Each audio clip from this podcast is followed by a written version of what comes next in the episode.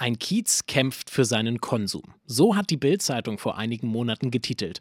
Der Leipziger Lebensmittelmarkt Konsum in der Demmeringstraße nahe des Lindenauer Marktes, der sollte nämlich eigentlich schließen, weil der Eigentümer den Mietvertrag gekündigt hatte. Über den Konsum im Leipziger Westen haben wir im Oktober schon berichtet und kurz vor Silvester gab es dann Entwarnung. Der Konsum darf bleiben, zumindest erstmal bis 2026. Was dazu geführt hat und warum dieser Markt so wichtig für die AnwohnerInnen ist, darüber sprechen wir heute bei Radio für Kopfhörer. Und auch über diesen Vorfall haben wir im Oktober berichtet. Der Musiker Gil Oferim hat dem Hotel Westin vorgeworfen, er sei antisemitisch diskriminiert worden. Aber es gibt Zweifel, ob das tatsächlich so passiert ist. Zu einer Radio für Kopfhörer Update-Folge begrüßt euch Joris Bartsch. Schön, dass ihr dabei seid. Mephisto 976, Radio für Kopfhörer.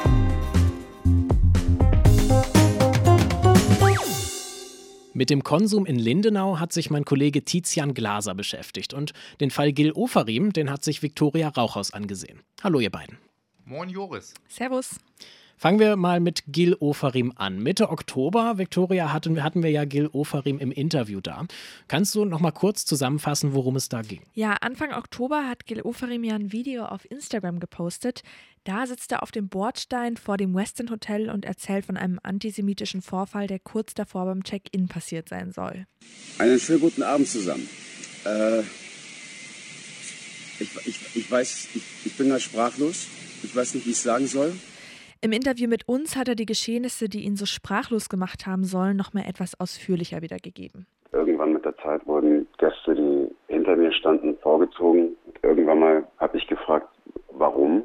Da wurde mir nur gesagt, um die Schlange zu entzerren. Dann habe ich nur gefragt, entschuldigen Sie bitte, ich bzw. wir stehen auch alle hier. Und dann habe ich einfach nur von hinten gehört, wie einer sagte, pack den Stern weg. Ich dachte, ich höre nicht richtig. Und als ich dann dran kam, vorne am Check-in selber, sagt der Rezeptionist zu mir, so, wenn Sie jetzt endlich Ihren Stern wegpacken, können wir Sie einchecken. Okay?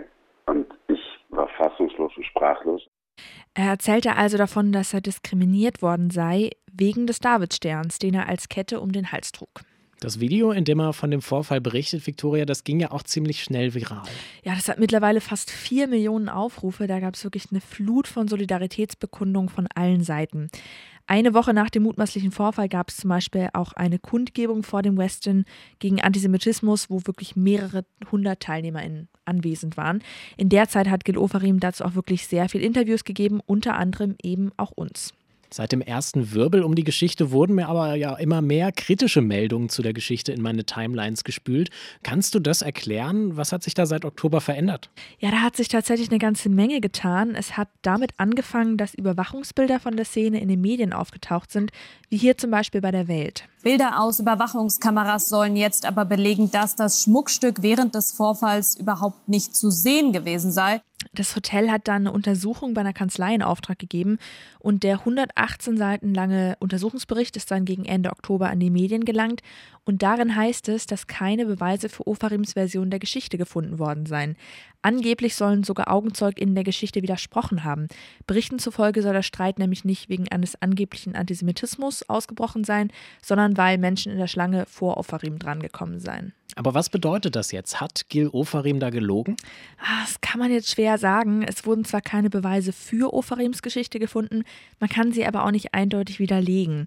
Dass auf den Aufnahmen keine Davidsternkette zu erkennen ist, könnte zum Beispiel auch daran liegen, dass die Kette irgendwie unter die Kleidung gerutscht ist.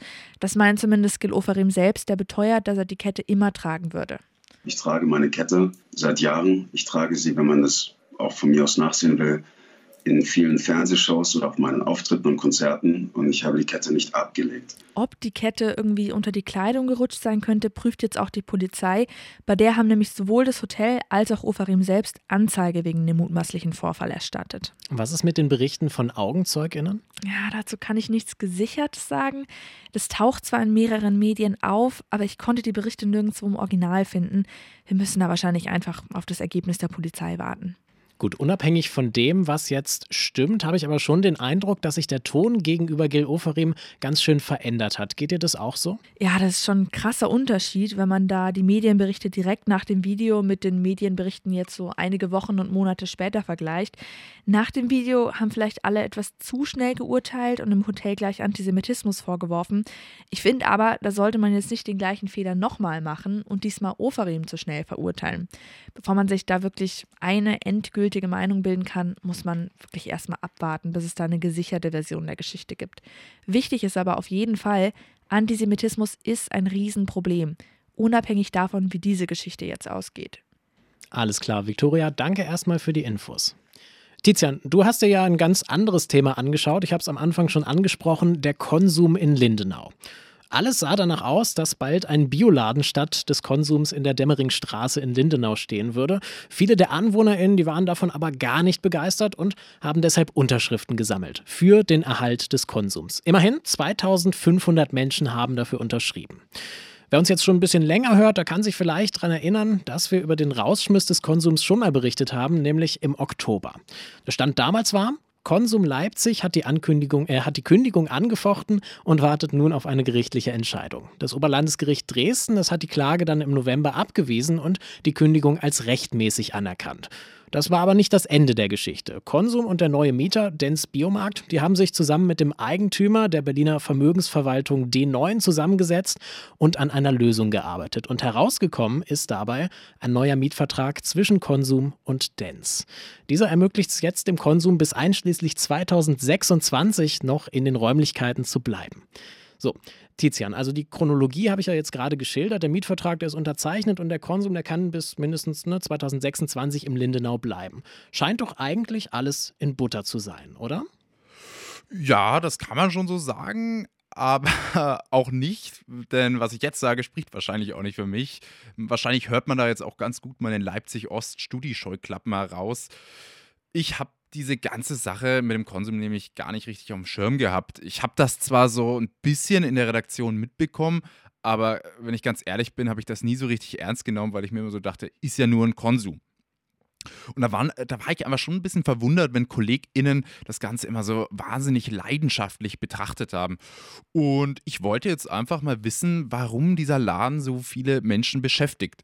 Und ja, dafür bin ich gestern tatsächlich auch mal hingefahren und habe mir in ganz investigativ-journalistischer Weise sogar eine Brezel und eine Packung Kaugummis da gekauft. Okay. Und welchen Eindruck hast du vor Ort so bekommen? Naja, äußerlich betrachtet, äh, finde ich, ist der Laden erstmal super unscheinbar und äh, für mich wirkt er auch so ein bisschen, als hätte er seine allerbesten Tage schon hinter sich.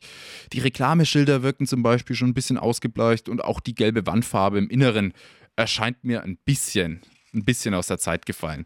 Also zusammenfassend kann man sagen, der Laden macht von außen gesehen einfach den Eindruck eines ganz gewöhnlichen Geschäfts, das bereits länger als 25 Jahre alt geöffnet hat.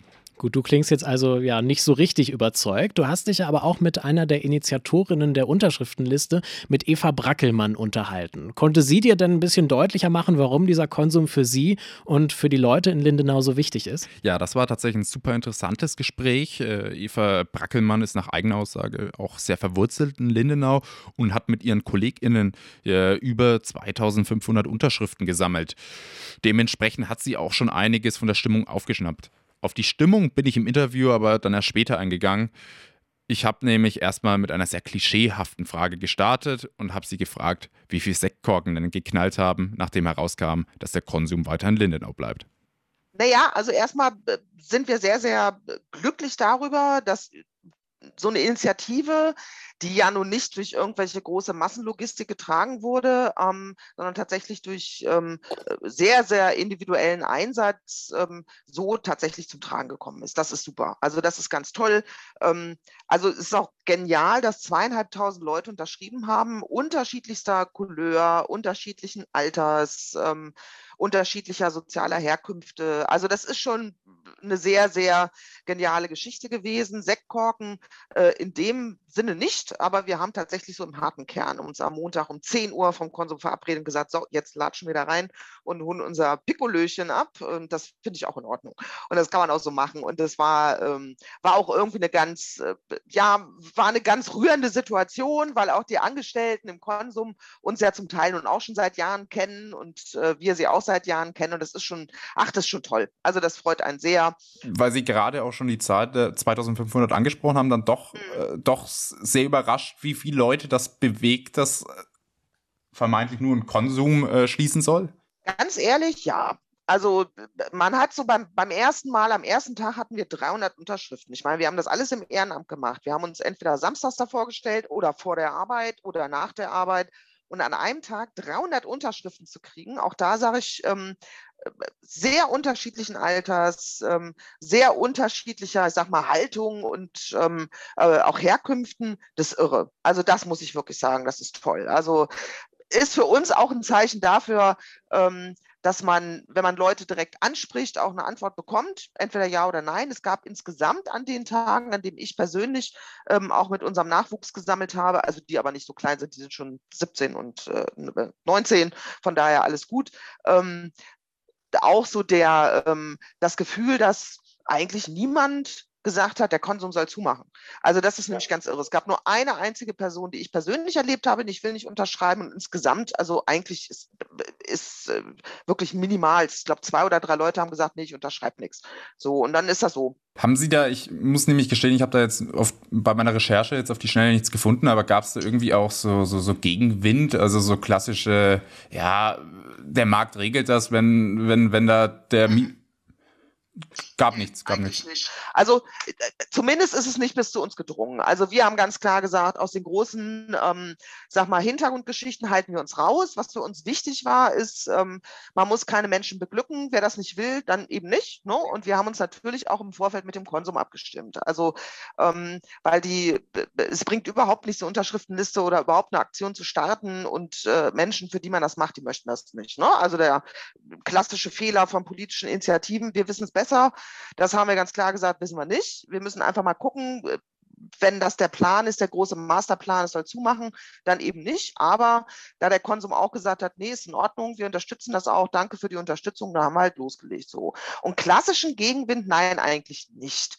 Es gab Debatten darüber, ähm, weil ja nun stand ja auch in, der, in den jeweiligen Medien, ähm, äh, dass es ein, äh, ein Biomarkt sein soll. Ja, was habt ihr denn gegen Bio? Dagegen haben wir nichts. Wir haben nur gesagt, äh, Konsum von der Struktur her ist ein Genossenschaftsmodell, es ist ein regionaler Nahversorger, die haben Bioprodukte. Also wo ist das Defizit im Stadtteil? No? Also so, und das ist das eine. Und das Zweite, dass wir einen, einen regional ansässigen Anbieter ähm, ersetzen sollen durch oder ersetzt werden sollen durch eine Biomarktkette, die wirklich im oberen Preissegment unterwegs ist, ähm, das passt einfach auch nicht hierher. Und entweder hat da jemand ganz klar geschlafen und sich vor Ort nicht ähm, umgetan, ähm, aber von der Sozialstruktur äh, gibt es auch diesen Standort gar nicht her, gibt es den Standort nicht her. So.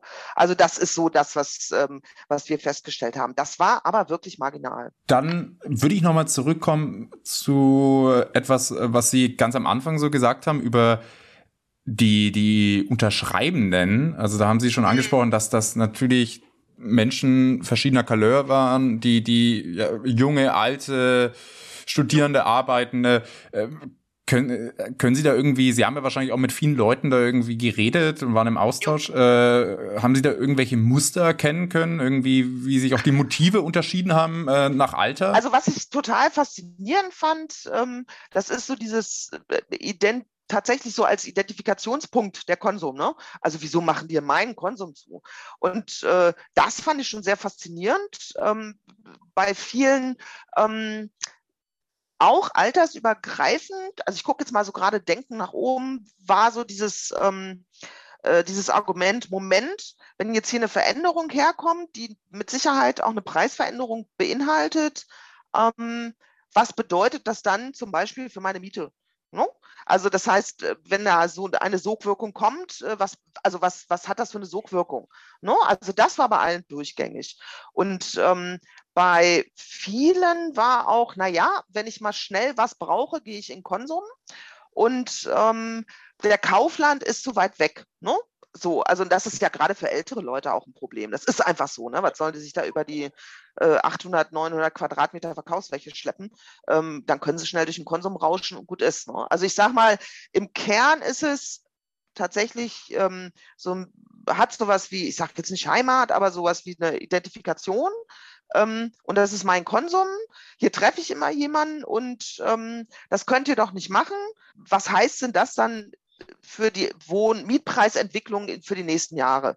Also das ist eigentlich, waren so im Kern immer die, ähm, die Themen. Das sagt also Eva Brackelmann über die Unterschriftensammlung und die Rettung des Konsums am Lindenauer Markt. Ein Gespräch, das mein Kollege Tizian Glaser geführt hat. Und Tizian, kommen wir doch zum Abschluss auch nochmal zu dir zurück. Ist dir jetzt ein bisschen klarer geworden, warum der Konsum für viele so wichtig ist? Ja, auf jeden Fall. Und ich muss ehrlich zugeben, dass es wirklich sehr lehrreich war, sich mit der ganzen Sache mal näher zu beschäftigen. Ich habe da doch einiges wieder aufgeschnappt in Sachen Identifikation. Also der Konsum ist vor allem für ältere Menschen, das will man als junger Mensch gar nicht so wahrhaben, manchmal ein wichtiger Ort des Austausches und viele genießen halt wirklich die familiäre Atmosphäre dort. Sehr hilfreich dafür war auch nochmal selber mit den Einkaufenden vor Ort zu sprechen. Es war zwar nur eine überschaubare Zahl an Menschen, mit denen ich gesprochen habe, aber was mir da vor allem aufgefallen ist, alle, wirklich alle, mit denen ich gesprochen habe, waren super freundlich und super nett und ich hatte wirklich das Gefühl, jedem von, äh, von den Menschen äh, lag es am Herzen, mir was zu ihrem Konsum zu sagen. Und dann hören wir doch mal, was sie dir gesagt haben. Also es ist einfach ein sehr kleiner, guter Laden mit einem guten Sortiment, gut sortiert. Ähm, viele Bio-Angebote, viele regionale Angebote, das ist mir wichtig. In dem Konsum ist es so wie in anderen kleinen Supermärkten festgestellt habe, dass einfach das so ein bisschen so ein, äh, dass man sich kennt. So. Und das ist ein wesentlicher Unterschied zu so großen Supermärkten und auch so, so anonymen. Das, das fühlt sich sehr privat an und das schätze ich an den kleinen Supermärkten. Und wohne hier schon über 20 Jahre. So. Und äh, der Konsum ist schon sehr lange hier. Und da gehe ich sehr oft rein. Und deswegen, hier wirst du gut bedient, behandelt, man kann fragen alleine das Personal, man kennt sich über Jahre hinweg und man wird teilweise mit Namen begrüßt und ähm, das Persönliche ist das Schöne, was ich hier am, an dem Konsum so besonders mag. Äh, es gibt Menschen, die kaum laufen können aus dem äh, Kiez hier. Äh, die wohnen schon seit Jahrzehnten hier und letztendlich die laufen freuen sich, dass sie ihre Milchfläche am Tag holen können, jeden Tag oder was auch immer. Oder ein bisschen Wurst oder ein bisschen, äh, bisschen Zucker. Äh, letzten Endes werden, sind sie froh, dass sie rauskommen. Wenn dieser Konsum weggefallen wäre, sie, diese Menschen wären niemals in Kaufland gegangen. Sie wären sozial vereinsamt, wären zusammengebrochen, weil sie keine Aufgabe sehen. Das bleibt im Alter, wenn sie nicht mehr kaufen können. Das sagen also die AnwohnerInnen über den Konsum am Lindenauer Markt.